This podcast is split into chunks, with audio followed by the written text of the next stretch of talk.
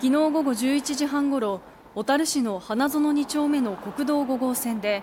右折しようとしたタクシーが対向車線を走っていたバイク3台と衝突する事故がありました。警察と消防によりますとこの事故でそれぞれのバイクに乗っていた18歳から19歳の男性3人が病院に搬送されました。